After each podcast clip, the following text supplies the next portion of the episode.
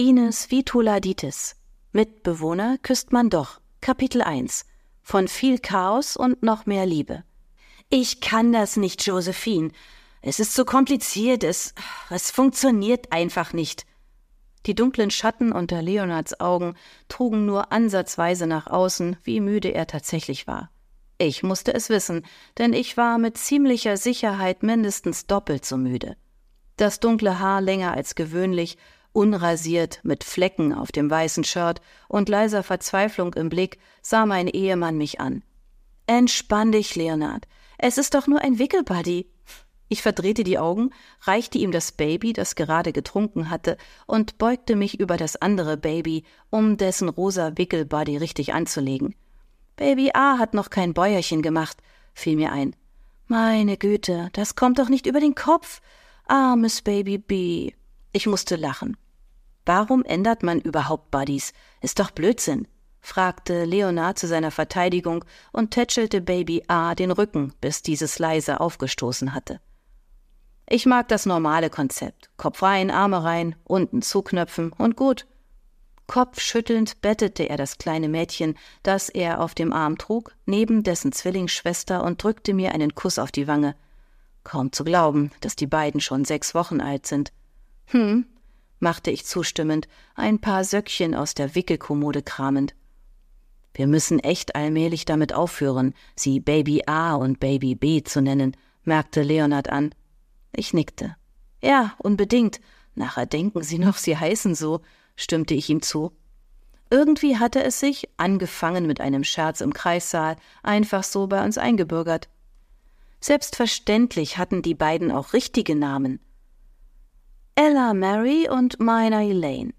Sie waren die ungeplante doppelte Überraschung, die unsere Familie gute eineinhalb Jahre nach Jacksons Geburt komplett gemacht hatte. Manchmal konnte ich selbst noch nicht so richtig glauben, dass ausgerechnet ich, die immer geplant hatte, exakt zwei Kinder, idealerweise einen Jungen und ein Mädchen, versteht sich, zu bekommen, nun fünf hatte. Vier leibliche und meine inzwischen achtjährige Bonustochter Maddie, die mein Mann Leonard mit in die Beziehung gebracht hatte. In unserer Patchwork-Familie war es laut, oftmals chaotisch und ziemlich verrückt. Mein Streben nach Perfektion und durchorganisierten Tagen war auf unserem Weg irgendwo zwischen Windelnwechseln, Elternabenden, Lunchboxen und durchwachten Nächten auf der Strecke geblieben, was nicht hieß, dass ich mich nicht hin und wieder äußerst stark danach sehnte. Ich mochte Ordnung. Ich mochte Sauberkeit, hübsch arrangierte Dekoration und Kalender, in denen alle Termine fein säuberlich in schnörkeliger Schrift eingetragen waren – in meinem neuen Alltag jedoch war all dies hinfällig oder kontraproduktiv. Deko wurde von unserem knapp Zweijährigen mit Genuss zerstört. Den Kalender hatte ich in all dem Chaos verlegt und Ordnung war eine Art Fremdwort geworden. Knappe drei Jahre waren vergangen, seit Leonard und ich uns nach einigem Hin und Her, einer Menge Drama und einer Fast-Hochzeit mit anderen Partnern füreinander entschieden hatten.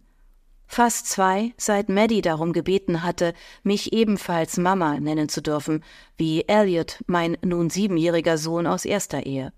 Und dann gab es da noch unseren Mittleren, der just in diesem Moment mit einem lautstarken Poltern aus dem Nebenraum auf sich aufmerksam machte. Jackson, riefen wir synchron. Hat er nicht gerade noch seinen Mittagsschlaf gemacht? seufzte ich. Theoretisch ja, praktisch wohl nicht. Bleib bei den Babys, ich gehe schon. Leonard sprintete los und ließ mich allein vor dem Wickeltisch stehen. Angestrengt atmete ich ein und wieder aus. Jackson war anders, als Elliot in diesem Alter gewesen war. Ja, er war tatsächlich anders als alle Kleinkinder, die ich zuvor kennengelernt hatte. Hatte ich auch zu meiner Zeit als Einzelkindmutter fest daran geglaubt, dass es bloß auf die Erziehung ankäme, so bewies mein zweitgeborener Sohn mir nun tagtäglich, dass dem nicht so war. Jackson war ungestüm und laut, und man musste ihn nahezu ständig vor sich selbst retten. Er kam auf die wahnwitzigsten Ideen und hatte keine Angst vor nichts wenn er nicht gerade auf den Möbeln herumsprang oder kletterte, Legoteile verspeiste oder Toilettenpapierrollen aufwickelte und die Treppen herunterließ, ärgerte er mit Vorliebe seine beiden älteren Geschwister. Nachdem ich die Mädchen angezogen hatte, erschien Leonard im Türrahmen, Jackson, dessen kleines Gesicht rot vor Wut war, angestrengt unter den Arm geklemmt. Weitaus auffälliger als sein vor Wut gerötetes Gesicht war jedoch, dass Jacksons gesamter Schlafanzug sowie auch seine Locken so triefend nass waren, dass sie dort, wo Leonard nun mit ihm stand, eine kleine Pfütze auf dem Boden hinterließen. Sichtlich zornig wehrte er sich gegen den Griff seines Vaters und warf dann, als er bemerkte, dass seine Kraft nicht ausreichte, mit einem wütenden Brüllen den Kopf in den Nacken. Was ist denn passiert? Erkundigte ich mich, als er kurz Luft holte, um zu einem neuen Schrei anzusetzen. Ach, er hat sich bloß einen Stuhl an die Arbeitsfläche herangerückt, ist hochgeklettert und hat, nachdem er die gesamte Spülmittelflasche auf dem Boden ausgeleert und hinterher durch die Gegend geworfen hat, beschlossen, im Waschbecken ein Bad zu nehmen, erklärte Leonard, als wäre es das Normalste der Welt. Ich seufzte. Schon wieder? Jep. Und das so leise? Bemerkenswert leise, ja.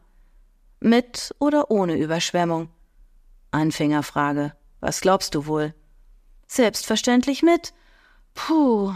Ich griff nach dem Tragetuch, das neben der Wickelkommode lag, schlang es mir um den Körper und setzte erst die dunkelhaarige Meiner und dann Ella hinein, auf deren Kopf sich nur ein wenig zarter blonder Flaum befand. Ich gehe dann mal putzen. Holst du die Großen von der Schule ab? Okay, ich zieh mir nur schnell etwas Trockenes an. Was mache ich mit ihm hier? Leonard streckte mir den immer noch triefenden Jackson entgegen. Fesseln? Knebeln? Exorzismus vielleicht? Kekse! schrie Jackson, sein Lieblingswort. Ach, er ist doch noch nicht einmal zwei, versuchte ich Leonard zu besänftigen. Die frechsten Kleinkinder werden später die liebsten Schulkinder. Ich meine, sieh dir Maddie an. Mit dem linken Arm angelte ich einen Schnuller von der Wickelkommode und steckte ihn der quengelnden Ella in den Mund, während ich mit der rechten Hand beruhigend ihren Rücken klopfte. Wie meinst du das mit Maddie? fragte Leonard gespielt entrüstet. Er setzte Jackson ab und ging neben ihm in die Knie, um ihm die nasse Kleidung auszuziehen. Ich grinste wissend. Als ich Maddie damals, kurz nach dem Tod ihrer leiblichen Mutter, kennengelernt hatte, war sie ein ungekämmter und lauter Wirbelwind gewesen, der in meinen Augen viel zu viel Zucker und Medien konsumiert hatte, während Elliot zu diesem Zeitpunkt eher verschüchtert und ausgesprochen brav gewesen war. Inzwischen war Maddie ruhiger geworden, ein pflegeleichtes, hilfsbereites Mädchen, das gute Noten schrieb und allseits beliebt war.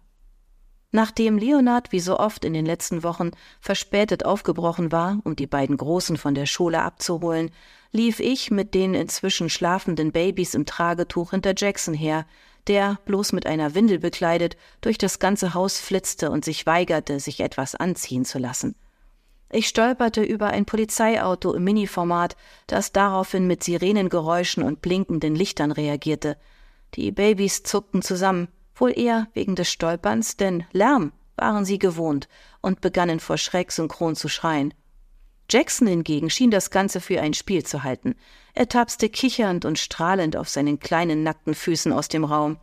Schweißgebadet ließ ich mich auf das Sofa sinken, auf dem noch die Spucktücher vom Vortag sowie eine volle Windel und Maddies Grafiktablet inklusive Ladekabel lagen. Sch machte ich, während ich rhythmisch auf der Sofakante vor und zurück wippte und beiden Babys den Rücken klopfte. Ich unterdrückte ein Aufseufzen.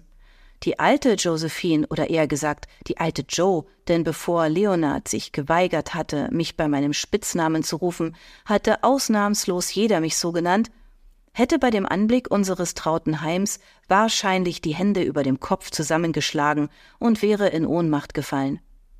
Nachdenklich ließ ich meinen müden Blick durch das Wohnzimmer schweifen. Jenes Wohnzimmer, das wir damals, zu dem Zeitpunkt noch zu viert, so liebevoll renoviert und eingerichtet hatten. Auf der teuren Couch prangten Flecken, am Fernseher waren es kleine Handabdrücke, die sich auch an den Fenstern und auf dem Couchtisch wiederfanden. Überall lag irgendetwas herum, das keinen richtigen Platz hatte.